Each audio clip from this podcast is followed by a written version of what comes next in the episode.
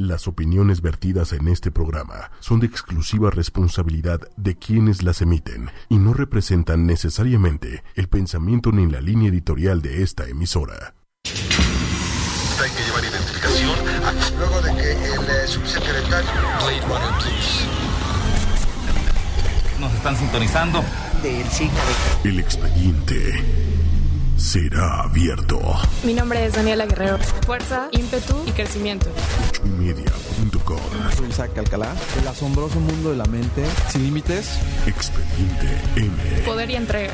y en el poder utilizar al máximo todas nuestras habilidades. Pues me considero una mujer extrovertida. Retos, Me gusta todo lo que tenga que ver con poder. realidades. Esto es Expediente M. Los agentes están listos. El expediente se abre ahora. Hola amigos, muy buenas noches. Esto es Expediente M. Bienvenidos a Expediente M este miércoles de marzo que eh, misteriosamente está bastante lluvioso. Ya empezó la temporada de lluvias un poquito adelantada, ¿no, Manuel? Un poquito, un poquito, pero pues reflejo de cómo tratamos este planeta. Está, es, es preocupante, es preocupante el tema de, de cómo estamos tratando al medio ambiente y hacia dónde vamos. Las políticas de Trump también están muy interesantes. Pero bueno, ya es miércoles, es miércoles de Expediente M. Eh, yo soy Isaac Alcalá y como siempre no olviden eh, encontrarnos en las redes sociales. Estamos en Twitter, arroba 8 y oficial. Facebook 8 y media y nuestros teléfonos en cabina 5545 54 64 98. No olviden eh, comentarnos todo lo relacionado a este programa y a 8 y media.com. Eh, tenemos nuestros podcasts, tenemos los blogs que están en la página 8 con número y media con letra.com. Y hoy, amigos, vamos a hablar de un tema que propuso Dani, que está un poquito atorada en la lluvia, en el tráfico de esta ciudad mágica y al mismo tiempo infernal. Y es el tema de las relaciones tóxicas. Hoy vamos a hablar un poquito de cuál es el tema y cuáles son los problemas que se generan en la mente derivado de una relación tóxica. Nos queremos enfocar en los síntomas, las causas que originan una relación tóxica y qué es lo que necesitamos para salir de, de una relación tóxica. Que yo creo que es más común de lo que se piensa, ¿no? Sabes que estaba yo eh, evaluando, ¿no? Eh, oye, estaré, habré estado yo en una relación tóxica, estoy en una relación tóxica y creo que no te das cuenta y claro que vas a creer que todo está muy bien, que la relación en la que estás es muy normal, pero una vez que, que vemos los síntomas, que vemos las causas que generan una relación enfermiza, pues nos damos cuenta que es mucho más común de lo que parece. Como que, no sé tú qué opinas, Manuel, pero generalmente asociamos una relación tóxica con una relación realmente enfermiza, una relación de violencia psicológica o de violencia física, cuando no necesariamente es así. Sí, exacto. De repente. Vaya, la negación como tal, ¿no? Eh, este. El manejo de lo que por costumbre o diversas situaciones nos han enseñado a, a- a- a qué es el amor. eh, Lo que hay que aguantar. Lo que hay que aguantar. Que ya el hecho nada más de decir tengo que aguantar. Ya es una mala señal, ¿no? Exacto. O sea, ya te debería de encender todos los focos rojos. Porque si en una relación de noviazgo tienes que aguantar, imagínate en una relación más formal, más seria. Es que es muy complicado, Manuel. No sé si eh, te, te ha pasado a ti, pero yo sí podría decir, es que tengo que aguantar eh, este, usar WhatsApp todo el día. ¿no? A mí, en lo particular, me desespera estar texteando más de cinco minutos con la misma persona o cuando ya dejamos de hablar. Para mí sí es tener que aguantar un poco, ¿no? Yo creo que hay ciertos límites también, porque si no te comunicas por ese medio o no te comunicas vía telefónica, pues entonces también vas a tener un problema de comunicación, Claro. ¿no? Pero, pero es que justamente, o sea, yo creo que vas manejando líneas, ¿no? O sea, a lo mejor el, el principio es, bueno, si ya lo sabes, no es que tengas que aguantar, o sea, lo sabes. Claro. Sabes a lo que te atienes. Y lo asumes, Exacto. ¿no? ¿No? O sea, sus pros y sus contras, pero está dentro del parámetro. Claro. Cuando te sales del parámetro, es cuando viene el tengo que aguantar. Y en realidad, una relación sana del tipo que sea, Claro. no tendría por qué aguantar nada. No es una carrera de resistencia. Exacto. Esta vida no es una carrera de resistencia y mucho menos en una vida en pareja en donde en principio pues lo que todos queremos es estar con la otra persona el mayor tiempo posible y ser felices en el, en el camino, ¿no? Exacto. Porque si se trata de llegar hasta que la muerte nos separe, pero llevamos años y años de tortura y de suplicio, pues creo que no es benéfico para ninguno de los dos, ni Sí. para las demás personas que pudieran llegar a estar involucradas, ¿no? Nuestros hijos, nuestra familia, nuestros amigos, porque dejamos de ver a los amigos, dejamos de convivir con nuestra familia o educamos a una familia, ¿no? Con esa misma persona. Es muy complicado, Manuel, porque ahora, no sé si has visto que las parejas ya no duran como duraban antes. Es bueno, es malo, tiene sus pros y sus contras. Yo estoy sorprendido de parejas como en particular la, la, eh, la pareja de mis padres, que yo no sé cómo se han aguantado tanto tiempo. Yo no hubiera aguantado y sobre todo los cambios que se van generando en nuestra vida en común. No nada más es vivir con una persona, sino que en, en el transcurso del tiempo vamos cambiando, madurando, Claro. también nos volvemos más obstinados en algunas cosas, nos hacemos más necios. Siempre el ser humano es reacio al cambio, en lo individual, ¿no? Tiende a Sí. frenarse ante nuevos cambios, ante nuevas oportunidades. O sea, tiende a frenarse, sí, tienes toda la razón, pero al mismo tiempo constantemente va cambiando, Claro, sin saberlo. sin No. saberlo, exactamente. Vamos Pero el, eh, o sea, eh, el ajetreo diario, el estrés, todo te va llevando a finalmente a, a cambiar por so- este por supervivencia, por Adaptación. adapta- por mil razones tú mismo vas cambiando, ¿no? Claro. Un mismo trabajo, el nivel de estrés que manejas te puede ir moldeando a diversas situaciones que terminas llevando a casa. Sí, absorbiendo toda la energía, absorbiendo eh, formas de ser, presión, estrés. Y al final del camino, la persona que está a nuestro lado es quien termina, pues, o ayudándonos o pagando los platos rotos. Entonces, pues las relaciones en general eh, son muy complicadas. No dejen de escuchar los programas de ocho y media como Parejos eh, en Dispareja y los demás programas que hablan de la vida en pareja. Pero una relación tóxica es sumamente complicada de entender, es sumamente complicada de asimilar y eh, me gusta mucho eh, esta analogía de la rana a la que ponen a hervir. No sé si, si hayas oído hablar de ella, Manuel. Sí, pero cuéntanosla. Es, es muy interesante porque si tú tienes una rana y la pones en agua caliente, la rana por reflejo y por instinto va a brincar porque va a rechazar el agua caliente.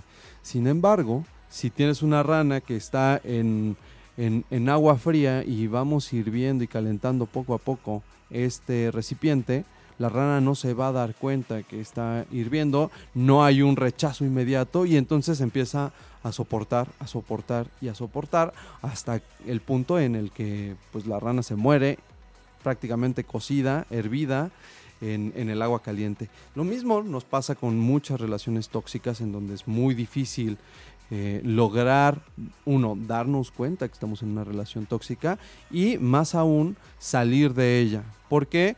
Porque hay, por una parte, vicios, hay eh, hábitos que se van generando con el transcurso del tiempo, pero también tenemos ciertos patrones que podemos estar buscando inconscientemente, y ahí es donde entra el tema del subconsciente, en personas que probablemente nos recuerden ciertos comportamientos, ciertas eh, costumbres que vimos en nuestra familia y como dicen por ahí, infancia es destino. ¿no? Buena parte de los patrones que vemos en el crecimiento y en el desarrollo de nuestra psique se van plasmando en nuestra forma de ser y en lo que buscamos en la otra pareja. Pero yo te tengo aquí un cuestionamiento. En ese sentido, por ejemplo, eh, obviamente a cada quien le tocan diferentes eh, situaciones eh, de vida en la niñez, pero clásica situación novelesca. ¿no?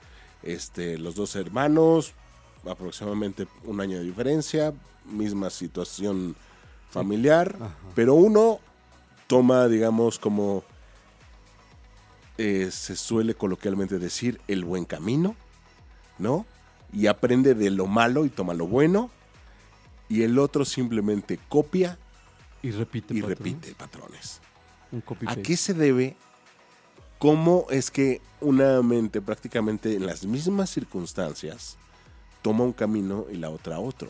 Mira, no soy especialista, pero yo creo que en buena medida también depende de otros rasgos también físicos, por ejemplo, y costumbres, tradiciones y de alguna manera también el contexto social influye mucho. Si tenemos a un hijo y a una hija en un contexto, digamos, primordialmente machista, en donde aún cuando te encuentres en la misma situación, en la misma circunstancia económica, social y familiar, pero se le da cierta prioridad a algunas actitudes machistas y el hombre, eh, en este caso el, hermano, tiene la suerte o fortuna o disfortuna de ser alguien a quien se le ha promovido que está muy bien realizar ciertas actitudes que a lo mejor a la niña no le van a permitir o que no están bien vistos, eso puede determinar en buena medida cómo va a comportarse en una relación. Si para sus papás, por ejemplo, está muy bien que él tenga la mayor cantidad de novias posible, ¿no? Porque es muy normal, no, que mi hijo tenga, mientras más novias tenga mejor, ¿no? Esa es una clásica de entrada, ¿no? ¿no? Y mi hija pues no, no, no puede salir porque cómo va a salir, no puede estamparse novios para nada, ¿no? Aquí, aquí no va a venir nadie hasta que no se vayan a casar. Entonces, ante, es la misma circunstancia, es la misma familia, son los mismos valores, pero sí hay una, una aprobación de ciertos comportamientos que te van a definir. Claro. ¿no? Eh, y como dicen, ¿no? El machismo empieza en casa. Por mencionar un tema que podría llegar a marcar ciertas tendencias. Entonces, tener ciertas novias, tener esa necesidad de controlar en la relación, los celos, que también es un tema que es un factor predominante en las relaciones tóxicas, también marcan la diferencia. Te podría decir que, por ejemplo, hay mm, relaciones o situaciones traumáticas que pueden convertirte en alguien celoso, ¿no? A mí me ha pasado y me han contado, bueno, a mí no, pero me han contado historias de, mujeres que tienen una primer relación importante, muy traumática con un, un- barbaján o con un patán, que eh, les hizo la vida muy complicada, que las lastimó, y ellas, en respuesta a eso, eh, dicen, a mí no me vuelven a lastimar, y entonces son ellas las que tienen el control o las que terminan poniendo el cuerno, las que son celosas o inseguras y que están constantemente pues maltratando a la otra persona, ¿no? Cuando a lo mejor de origen no eran así, pero una situación traumática o una relación muy pesada hace que los papeles de alguna manera se cambien. Pero, y, muchas veces, también esta misma situación, eh, o sea, sí son así, pero cuando tienen una relación estable, normalmente el patrón es que estén con un barbaján. Es correcto, es correcto. Eso, eso, es, es muy difícil porque luego dicen, ¿por qué los, los chicos buenos no ganan nunca? ¿no? Porque cuando están en una relación con alguien decente, ¿no? Y, y digo, yo me enfoco mucho en el tema de las mujeres, pero igual puede pasar con un hombre, ¿no? Cuando estás en una relación decente con alguien que te quiere, con alguien que no te hace nada, tu vida es demasiado aburrida y lo que quieres es adrenalina. Y esa es una de las razones también de las que vamos a platicar hoy. La gente, hay una pregunta ahí, ¿por qué las mujeres tienden a estar con un patán o por qué tienden a estar en relaciones peligrosas? Y lo que nos comentan es la liberación de adrenalina, la sensación de riesgo, ¿no? Y el mito social también de estar con el rudo de- del grupo o con, con el líder, ¿no? Eh, digamos, con el macho alfa que no necesariamente es la mejor persona para tener una pareja, ¿no? Entonces estás con una persona que a lo mejor es líder, que a lo mejor tiene ciertas conductas incluso agresivas físicamente, porque también tú estás buscando protección, ¿no? Que esa es otra de las teorías. Buscas protección, buscas a alguien que esté ahí para cuidarte y protegerte, pero pues te puede salir el, ahora sí que el tiro por la culata, porque esa misma violencia que emplea con otras personas puede utilizarla contigo. La verás directamente. Exactamente. ¿No? Entonces es muy complicado, las combinaciones son infinitas. Eh, yo, yo pensaría que es, para empezar, es muy difícil tener una relación sana. Es, es muy difícil catalogar y decir es que yo tengo una relación sana, porque siempre va a haber pros y contras, eh, siempre vas a abonar a un lado de la balanza Claro. y siempre, nunca hay una relación que sea 100% equitativa, eh, ¿no? Hay ciertos parámetros de normalidad, pero Sí, o sea, para ceder hay ciertos parámetros. Hay algún punto en que precisamente por ese conocer a la persona, por esa adaptación que se tiene que dar como pareja, Claro. se tiene que ceder, pero en un rango. En cierto rango de normalidad, Exacto. de alguna manera socialmente aceptada, ¿no? Porque Sí. también- O personalmente aceptada, que también ese es también como un asunto de madurez y de, de hasta dónde estás dispuesto a, tener como ese rango, ¿no? de, de ceder o de negociar. Yo creo que, y, y lo, de- lo dice un autor inglés eh, muy bueno, dice, tener un, la- la- para, para estar con una pareja con la que vas a durar mucho tiempo, no necesitas tener cosas en común o todo tiene que ser miel sobre hojuelas. Lo más importante de una pareja es tener la habilidad de poder negociar con esa persona. Claro. Porque llegar a puntos de acuerdo es lo que te permite de alguna manera entender, oye, pues yo cedo en esto, pero tú en esto, porque para mí esto es importante, para ti esto es importante y lo comprendo, pero siempre y constante, si tú quieres tener una pareja, una relación de vida de largo plazo, tienes que aprender a negociar y tienes que ser alguien que esté dispuesto a escuchar a la otra persona y fijar muy bien tus reglas, no excederte de esos parámetros que para ti son los normales, ¿no? Y que de alguna manera responden a ciertos parámetros, vamos a decir, razonables, por así decirlo. Porque si mi parámetro es no vas a salir y no me importa lo que me digas, pues por más personal que sea y por más eh, punto de negociación que tú quieras ofrecer, en realidad eh, pues no se trata de eso, ¿no? no Sí, la, claro. la vida va más allá de eso. Ahora, por ejemplo, hay una frase eh, que de repente me hace un poco de ruido, no sé qué, qué tanto sea cierta, que es, dime con quién andas y te diré quién eres. Yo tengo una muy buena de Aristóteles que es muy parecida y es lo semejante se une a lo semejante. Y es un poco cierto, ¿no? Porque si me dices, dime con quién andas, te diré quién eres, también estás buscando ciertas cosas y estás eh, de alguna manera aspirando a ciertos objetivos que ves en la otra persona. La otra persona de alguna manera tiene algo que te complementa, algo que te llama la atención, algo que crees que te hace falta. Está cubriendo de alguna manera alguna necesidad. Es correcto. Es, es una necesidad. Por eso, por eso esta idea de complementas. Tú me complementas. ¿Cómo que me complementas? Pues, en realidad cada quien es pleno y podría desarrollarse de manera independiente. Pero sí, tú tienes algo que yo necesito. Tú tienes algo que yo veo en ti y que a lo mejor requiero o estoy buscando con ahínco. Es lo que llaman la huella de abandono o eh, este, el típico, la mamitis, por ejemplo, ¿no? Es que Uh. la mamitis y, y también el, el- el- el tema de estar buscando un papá sustituto. Ese es también es, es- sí, tienes toda la razón. Y hay mu- muchas mujeres y algunos hombres que lo tienen.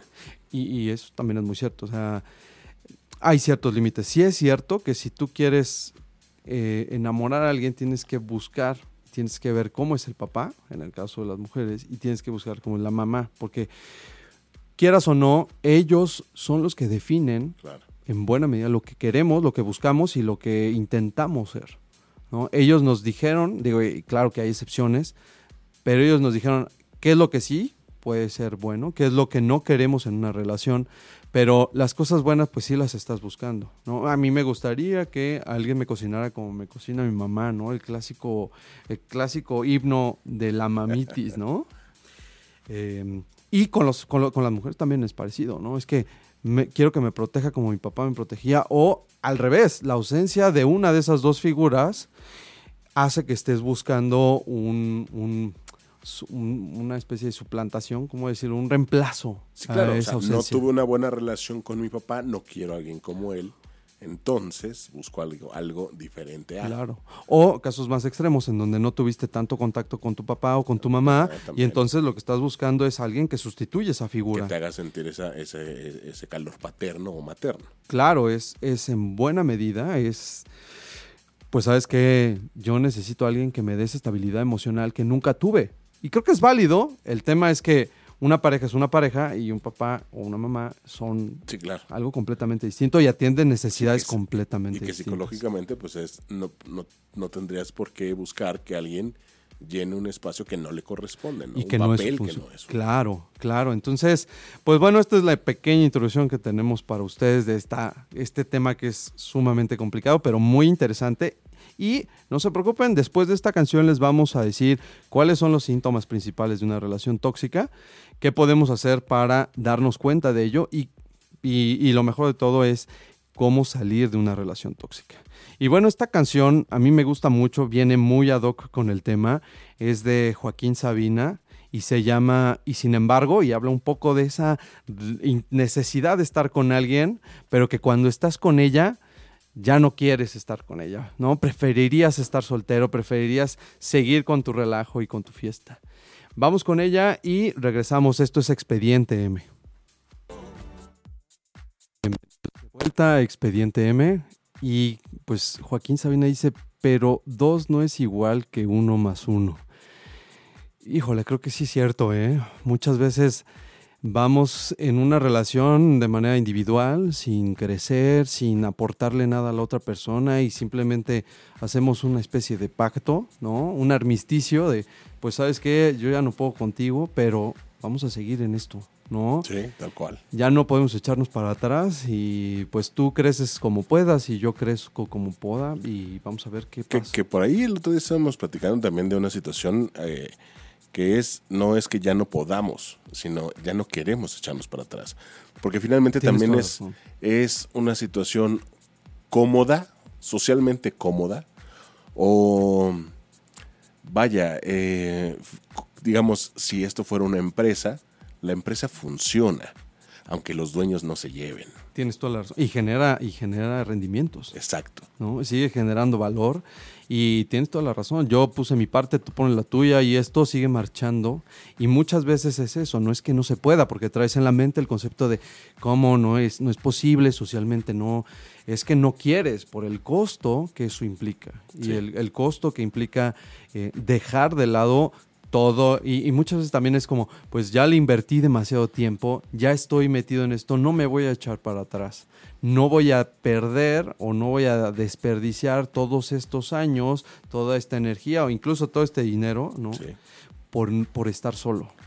¿no? Sí, y por el que dirán. Y el que dirán, que también en, en algunos aspe- en algunos eh, círculos sociales es muy Es fuerte. Muy fuerte. Muy fuerte. Que es justo lo que platicábamos, por ejemplo, este, con alguien de algunas personas que justamente en esos círculos les convenía más seguir con esta imagen de gran familia, pero por, o sea, digamos internamente tenían sus arreglos de cada quien su amante. La única regla es, pues no En revolvamos. público, en público No, nada, o sea, ¿no? público, tú te cuidas, yo me cuido Claro. y ya, ¿no? Pues es complicado, espero, espero, y, y también hay otros temas, porque muchas veces también la gente lo hace por la familia, por los hijos. Yo no voy a, no me voy a divorciar por el impacto, ¿no? Conozco, tengo algunos familiares que se divorciaron ya hasta que sus hijos estaban grandes, tengo amigos que hicieron lo mismo.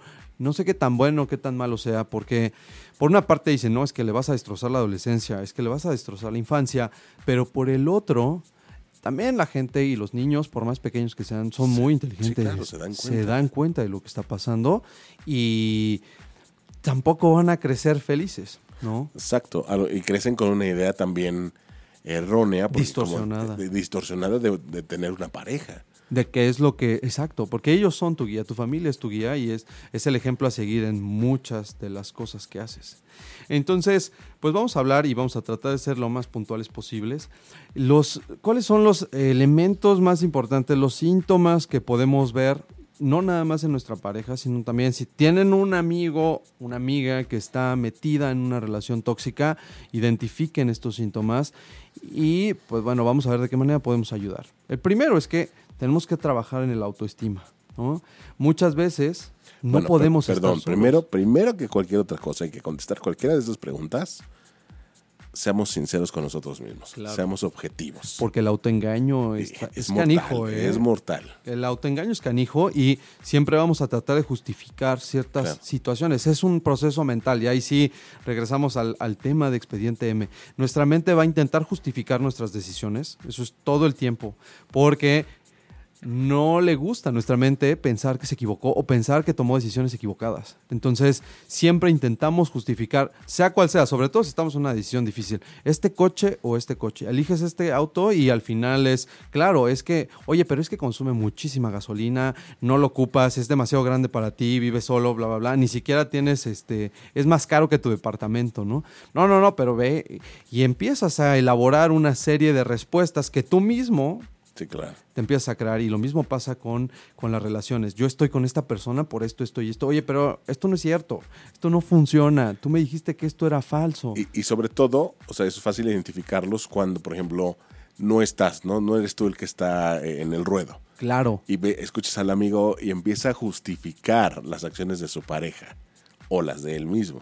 No, bueno, pero es que, pero es que. es que lo hace por amor, pero es que tal, tal, tal. No, pero es normal, ella era así desde que la conocí. Dude, no, así no funcionan. Así no funcionan las relaciones. Entonces, ser honestos con uno mismo y como lo platicábamos ya en, en programas anteriores, para poder amar a otra persona, para poder querer a otra persona, tenemos que amarnos a nosotros mismos y querernos a nosotros mismos. Entonces, hay que trabajar en el autoestima, hay que conocernos, hay que saber qué es lo que nos gusta y qué es lo que no nos gusta, porque muchas veces estamos en una relación solo por el miedo a no estar solos. Y eso también es no conocerse. ¿no? no poder estar solos, no poder saber y disfrutarse en soledad es la causa, yo creo que número uno, que nos orilla a estar brincando de relación en relación sin saber y sin preguntarnos realmente qué es lo que queremos. Claro, porque todo también lleva un proceso. Cuando terminas una relación, tiene su duelo. Tiene su duelo y no es por, por el contexto social, ¿no? Eh, eh, exacto, sino por, por, por sanar heridas, por sanar costumbres. por Evaluarte sanar- también. Exactamente. Evaluar a la otra persona y evaluarte a ti mismo. Oye, ¿qué me faltó? ¿Qué hice mal? Yo también. ¿Qué es lo que no quiero de la próxima relación? ¿Y qué es lo que esta persona no me dejó? ¿Y qué es lo que me impidió crecer y seguir creciendo con ella? Sí, ¿no? sí, sí, sí. Pero te ha pasado, ¿no? Que eh, me pasaba mucho con gente de la, de la universidad. Cortaban y al día siguiente ya estaban con alguien más. O ni al día siguiente. O ya habían, O ya- ya ya habían estaban. empezado con otra persona. Entonces, muchas veces ese temor a estar solos y, y esto está muy vinculado con otro de los puntos de, estos síntomas de una relación. Deja de buscar.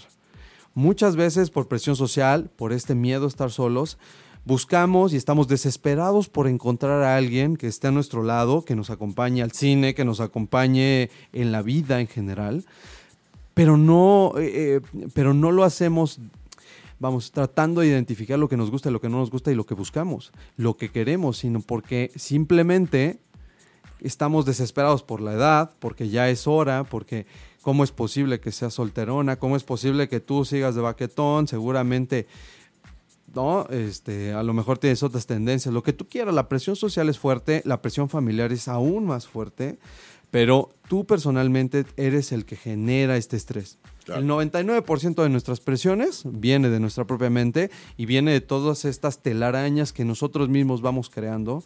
Entonces, consejo número uno, dejen de buscar, ¿no? Si estás listo, si estás preparado, y no es un tema cósmico, ¿no? Eh, espiritual, si estás listo, llegará. Y si no llega, Por algo. güey. por algo es, y, y tú puedes estar solo y puedes disfrutarte a ti mismo y, puede, y la vida sigue, ¿no? Pero yo estoy convencido que sí, vamos, nuestra, nuestro carácter, nuestro balance, estar en armonía y el equilibrio con nosotros mismos se refleja. No, no sé si te ha pasado que conoces a alguien que, que desprende esa paz, que desprende eh, ese balance que tiene en, en su vida. Y eso atrae mucho más que una persona que está constantemente buscando, desesperada, como lo que es un poco también cuando estás buscando trabajo, ¿eh? Estás busca y busca y busca y busca y aceptas lo que llegue con tal de estar eh, eh, empleado, con tal de tener un ingreso, pero no necesariamente lo que estás buscando y puedes dejar de lado tu felicidad. Exactamente. Y puedes dejar de lado. O la otra, por estar lo- lo- los que tar- tardan en tomar una decisión, la desidia. ¿No? Los que tienen como varias opciones y por estar es- esperando y esperando y buscando la mejor opción y, y estudiando la alternativa, dejan ir, dejan ir, dejan ir, dejan ir. Y en una de esas también se va ahí el, el famoso amor de su vida. Pues lo que decía John Lennon, la vida es aquello que pasa mientras tú te la pasas haciendo planes, ¿no? Exacto. Y entonces, no, es que no, es que sabes que no es perfecta. No es perfecta, no tiene lo que. No, es que, ¿sabes qué le huelen los pies? Oye, pero eh, vamos, eso se quita con talco, ¿no? Eh, no, no es, no es la, la mejor. Pero entonces hay que dejar de buscar, hay que establecer bien claro qué es lo que queremos, qué es lo que buscamos de una relación y no salirnos de esos límites. Claro. Si tú sabes que, pues, la- no sé, no podrías estar con una persona que es drogadicta o que tiene problemas de alcoholismo o algo así, y lo puedes identificar desde el primer momento, por más que te atraiga, por más química que haya, por más que te seduzca, No por más manera. inteligente, estos límites son mis límites, ¿no? Y como son mis principios y no voy a salir y no voy a rebasar estos principios. Entonces, para eso tenemos que tener autoconocimiento, para eso tenemos que hacer un ejercicio de reflexión y buscar aquello que queremos y definir bien claro qué es lo que no nos gustaría tener, lo que no estamos dispuestos a soportar, como platicábamos hace ratito. ¿no? Entonces, estos son de alguna manera los síntomas. Cuando tu autoestima está baja, cuando no tienes bien claro lo que estás buscando en la vida, cuando estás desesperado por encontrar algo porque ya se me está yendo el tren, porque en este momento yo debería de tener novia o novio o pareja, etcétera, pues entonces empiezas a, se empiezan a borrar los límites y buscas relaciones en donde muy probablemente pues mm, deje de contribuir a tu crecimiento personal y al crecimiento como pareja. ¿Cuáles son los síntomas de una relación tóxica? Pues hay varias y, y, por ejemplo, nos, me gustaría centrarnos en tres temas importantes. Las actitudes de control, el respeto y lo que también se conoce como sexo tóxico, ¿no? Que también es, es un factor indispensable, ¿no? Eh, para identificar cuáles son estos síntomas. Pues bueno, de actitudes de control es una bonita manera de hablarle a los celos, porque el control tiene mucho que ver con los celos y con esa necesidad de tratar de hacer que la otra persona diga, haga o deje de hacer lo que nosotros queremos. Creo que es un impulso natural. Es normal buscar y persuadir a la otra persona de hacer o dejar de hacer ciertas cosas. ¿No? Y también hay convenciones sociales. eh, para la mayoría de la gente, por ejemplo, los swingers o estas personas que tienen cientos de parejas a la vez oficialmente, pues no es algo que queramos o que estemos buscando constantemente. Entonces sí hay ciertos límites y sí buscamos eh, y demandamos de la otra persona un mínimo de comportamiento, por así decirlo, ¿no? Oye, ¿sabes qué? Si vas a andar conmigo, pues nada de andar besando a otras personas, nada de andar coqueteando, ¿no? Si eso es lo que queremos también. Sí, que, en ese sentido viene como otra línea eh, y les hago la pregunta. Muchos dirán de inmediato que no, pero si se las hacen de manera muy objetiva y se ponen como en zapatos de muchas personas, a lo mejor les entra la duda. ¿Cuántos de ustedes en una relación perdonarían una infidelidad? Ese es un tema bien complicado.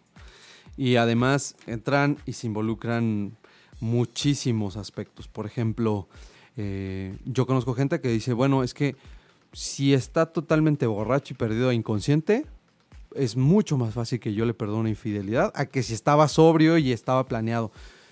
Es bien difícil, ¿eh? Bien de complicado. Porque si a mí me dicen eso, pues bueno, me pongo una guarapeta y yo sé que va a estar, eh, ¿cómo se llama? Eh, Eh, eh, va a estar en el límite, ¿no? Exacto. O sea, ¿para qué buscas la circunstancia? Claro, ¿No? es lo mejor, no lo busques, pero, pero es cierto. ¿Cuál es el límite? ¿En qué momento estamos dispuestos a perdonar? Hay mucha gente que dice, yo perdono, pero no olvido. Y eso es bien complicado, porque también estar en una relación donde te perdonaron, pero vas a estar pagando por años ese error o percance, o como tú le quieras llamar, situación del destino desafortunado, este, pues creo que también vas a estar en una relación enferma, en una relación donde tú no vas a poder ser quien eres. Y ambas partes, ¿eh? Ambas partes. Quien lo, quien, quien tuvo el error y va a soportar los reclamos constantes. Claro. Y el otro torturándose. El mal no viaje. volvió exacto, el mal No. viaje. El mal viaje eh, seguramente me está poniendo el cuerno, bla, bla, bla. Y, y quiero que me des tu ubicación en este momento. y Que vuelves a la parte de la confianza. Es bien complicado. Bien complejo. Porque la confianza, dicen que la confianza lo es todo y que una vez que se rompe la confianza Bye. ya no se arma. Yo soy un partidario y tiendo a creer que la confianza se puede volver a construir. Pero a construir y se gana. Y se gana. El tema es a qué precio. Si estás dispuesto a pagar el precio de construir y reconstruir esa confianza y tu relación. Entonces, si el precio es demasiado alto o en el camino vas a dejar de ser tú por ser aquel que ya no sale, que no hace nada, que no disfruta la vida, que no puede ver a sus amigos, que ni siquiera se le ocurra ponerse borracho porque pues ya sabes cómo vas a reaccionar y uy, ten cuidadito. Entonces, ¿de qué sirve? ¿De qué sirve estar en una relación en donde no vas a crecer, en donde no vas a ser tú o donde vas a tener que sacrificar parte de ti mismo para estar ahí? Que acabas de mencionar algo bien importante. eh, donde una relación don- donde no vas a crecer. Entonces, de ahí tenemos que buscar el ¿para qué quieres una relación? De entrada, ¿para qué la quieres? ¿Qué buscas? ¿Qué es lo que estás buscando? Porque también no se trata de andar pagando pecados y de Claro. andar rezando Aves Marías toda tu vida. No es, la vida no es, es demasiado bella como para estarla perdiendo en, en lamentos, ¿no? Exacto. y en, y en, y en, este, y en perdones y en situaciones en donde no vas a disfrutarla. Y no vas a disfrutarla con la persona que se supone que debe de disfrutarla contigo. Entonces, bueno, actitudes de control. De repente revisa tu teléfono, no te avisa, ya se metió a tu WhatsApp, ya revisó tus llamadas, se mete a tus redes sociales, eh, le molesta que pases tiempo con tus amigos y familiares, por ejemplo. Es que es bien complicado, pero sí, eh, esto de, ¿y qué estás haciendo? No, pues estaba con mi mamá. Ay, llevas mucho tiempo con tus amigos, ¿no? Este, no, ese tipo de situaciones. El chantaje emocional. Es, es un clásico y perdón que lo diga, pero las mujeres son expertas en el chantaje emocional, ¿eh? Yo creo que ellas son buenasas para... ¿Qué tienes? Nada, nada, nada. No tengo nada. Este, oye, voy a salir con mis amigos. Ah, pues que te vaya muy bien, ¿eh? Y ya sabes, ese pasivo agresivo que al día siguiente sale al doble, ¿no? Y cuidado, se te ocurra ahí andar este, haciéndote el vivo porque, porque no te juega. Entonces el chantaje emocional, que a lo mejor lo, dirán, lo diremos de broma, pero muchas veces es, es una especie de tortura y es una especie de Claro es violencia tortura, psicológica. Sí, sin duda. ¿no? Porque es, ay, pero es que no sé qué, y no voy a hacer esto, pero ¿cómo no lo vas a hacer si ya lo habías hecho? Entonces no vives de manera plena. Estás constantemente torturado y constantemente eh, amenazado de que algo malo pueda pasar. Que ahí vienen dos preguntas, ¿no? ¿Lo aplicas? ¿Aplicas el chantaje emocional? Y la, y, y la segunda, que es la contraparte, ¿hasta qué punto aguantarías un chantaje emocional? Sí, claro, porque no falta el clásico que se lleva pero no se aguanta. Hijo, eso es como me cae mal. Sí, o sea, y en todos los aspectos, no nada más en este, pero en este es particular, ¿no? Ah, bueno, entonces vamos a jugar, ah, yo bailo al son que me toque. Entonces, si vamos a aplicar el chantaje, vamos a... Y se vuelve un juego como de Tommy Daly a ver quién saca el martillo más fuerte y quién lastima más al otro. Entonces, ahí es donde no paras. A ver, ah, sí, pues ahora va la mía, ¿no? Y ahora ahí te va mi comentario hiriente o te voy a quemar con la familia, ¿no? Y, y voy a hacerte ver que pues, esto está mal, ¿no? Entonces, ojo con las actitudes de control. Y en respeto de pareja, por ejemplo, cuando te dicen es que no puedes vestir de esta manera porque ya eres mi novia, ni se te ocurra salir con ese vestidito. En nuestro caso es diferente, creo, ¿eh? Porque pues Sí. yo no voy a salir en bikini, ¿no? Mucho menos, pues no, no es lo mío. Pero aún Este, así es como domingo y ¿para quién te arreglas tanto? Ah, claro, sí, ¿eh? Oye, pues siempre estás de fachas, yo, ¿y por qué tan... Si nada más vas con tus amigos. Muy tan guapo. Ajá, exacto. Entonces también, también interviene mucho esto de, pues es, mu- y es chantaje emocional, porque a lo mejor no te dice, no te pongas esa camisa, pero sí te dice, oye, qué raro, ¿no? Qué raro que, que andes tan galán si nada más vas a ver a tus amigos y siempre vas de fachas, ¿no? Eh, o, por ejemplo, cuando minimiza tu esfuerzo. Eso también es muy común. Hijo, Y eso es, o sea, Eso todo duele. el chantaje emocional duele Pero- justamente porque, porque va como teledirigido. El tema es también minar tu autoestima, porque en el momento en el que no reconoce tus esfuerzos, en el momento en el que no valora tus logros, pues te está diciendo, "Ay, cualquiera lo podría hacer, o ni creas que eres inteligente, ¿eh? fue fruto del- de la suerte, de, fueron otras circunstancias, pero tú no eres capaz de hacer lo que, o que ponen en duda, ¿no? Tus logros. No, es que, se, o el, clásico, ¿no? Seguramente esta persona subió a esa posición porque está saliendo con alguien o porque es lambiscón o por lo que tú quieras. Entonces, si lo ves con alguien más, a lo mejor lo dejas pasar. Pero si tu pareja es quien está ahí aplicando este tipo de comentarios y que de verdad lo que único quiere es minar tu autoestima, ojo, ¿no? Señal de alarma, este foco rojo, es un problema. Cuando tú eres el causante de los problemas o las frustraciones de la otra persona. Es que si hubiera salido temprano ese día, tal cuestión, ¿no? Es que si me hubieras dicho, me hubieras ayudado, no sentí tu apoyo y entonces no logré tal cuestión. Ese es un clásico. En ¿eh? ese sentido, por ejemplo, tuve una novia eh, que en algún momento, o sea, sí me llegó a fastidiar, que era el punto de, mi papá se hubiera ido por acá y hubiéramos llegado más rápido. No, bueno. Sí es No, y sabes pasa. que llega un punto en que dices, pues, el que te lleve tu papá. que te lleve tu papá o que te lleve tu exnovio o que te lleve quien tú quieras. Pero yo soy así, si no te gusta. Ahora, ese es uno de los límites de los que platicábamos, porque si te dejas llevar, a lo mejor esa no es una situación muy clara, pero también la familia determina Sí, ciertos claro. patrones y están esperando que respondas igual cuando en realidad pues tú eres una persona diferente y te quieren justo porque eres diferente, ¿no? Entonces, ojo con eso. Este, cuando muchas veces por la presión prefieres omitir cierta información para evitar tener problemas, ¿no? Así de, "Ay, pues a lo mejor no hice nada malo, pero lo mejor es que mejor me haga pato respecto de esta información, ¿no? Oye, mejor no le digo que salí con mis amigos porque va a pensar que me puse mal y que tal, tal, tal, y todo terminó y des- se desencadenó ahí este, una bacanal de tremendas proporciones, ¿no? O cuando no te trata de manera respetuosa, eso es muy, muy Uy, claro. el respeto, En público y en privado. Digo, yo sí soy partidario de que la ropa sucia se lava en casa, pero el respeto es fundamental en público y en privado. Entonces, ahí hay una señal fuerte, porque la falta de respeto quiere decir que no te está valorando, que no te está dando su, el lugar que te mereces como, como miembro de la pareja, y esa es otra señal de alarma que hay que poner especial atención. Y ya nada más para te- terminar con estos síntomas, el sexo tóxico, que también tiene que ver con este chantaje emocional, que es cuando te obligan a tener sexo, aunque tú no quieras, ¿no? Que siempre es un tema consensuado.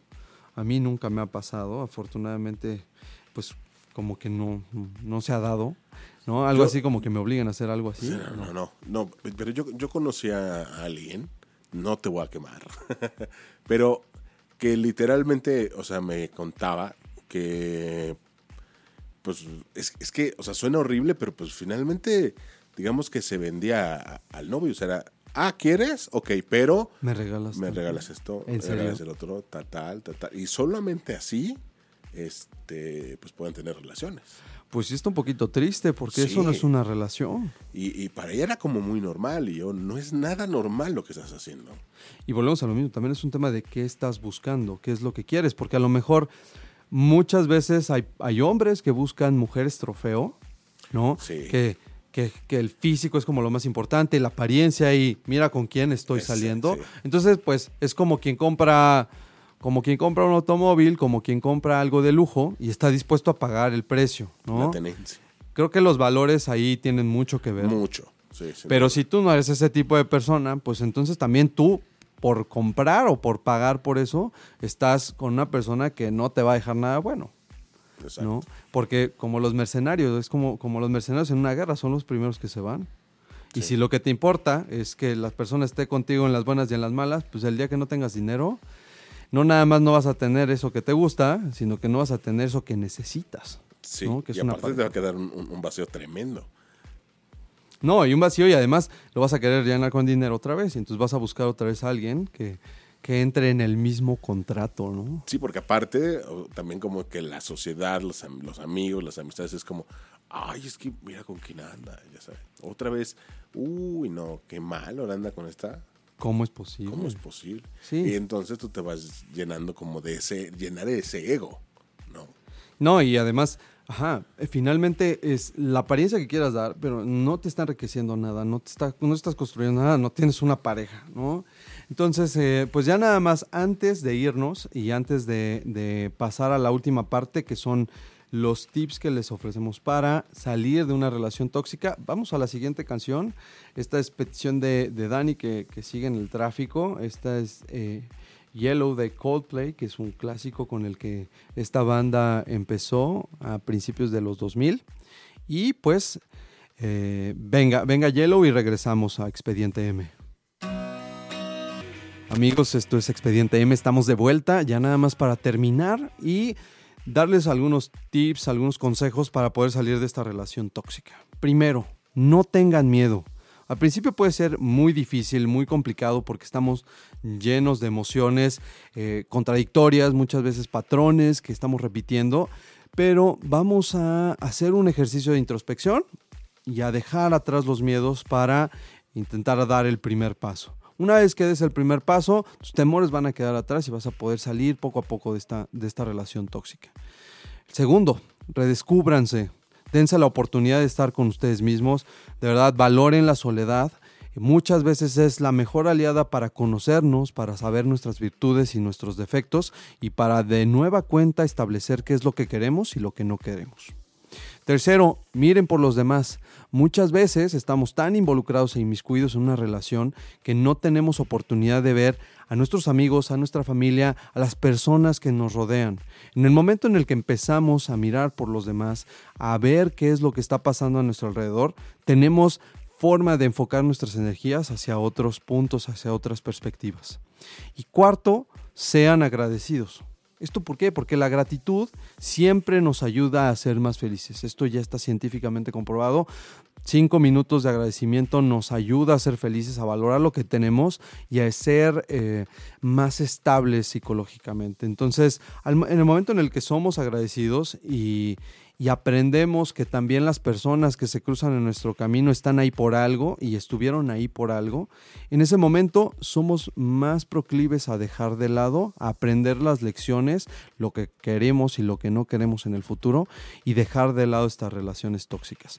No dejen de leer nuestro blog, ahí hablamos un poquito más de este tema tan complicado. Tenemos algunas recomendaciones, películas, libros y videos que hacemos con el afán de que ustedes puedan explorar más los temas que tratamos cada miércoles en Expediente M. Ha sido un placer para mí, yo soy Isaac Alcalá. Eh, terminamos este programa en este miércoles de lluvia y pues nada, Manuel, muchas gracias por estar con nosotros. Un verdadero placer, que tengan bonita tarde noche. Esto es Expediente M, nos vemos hasta el próximo miércoles.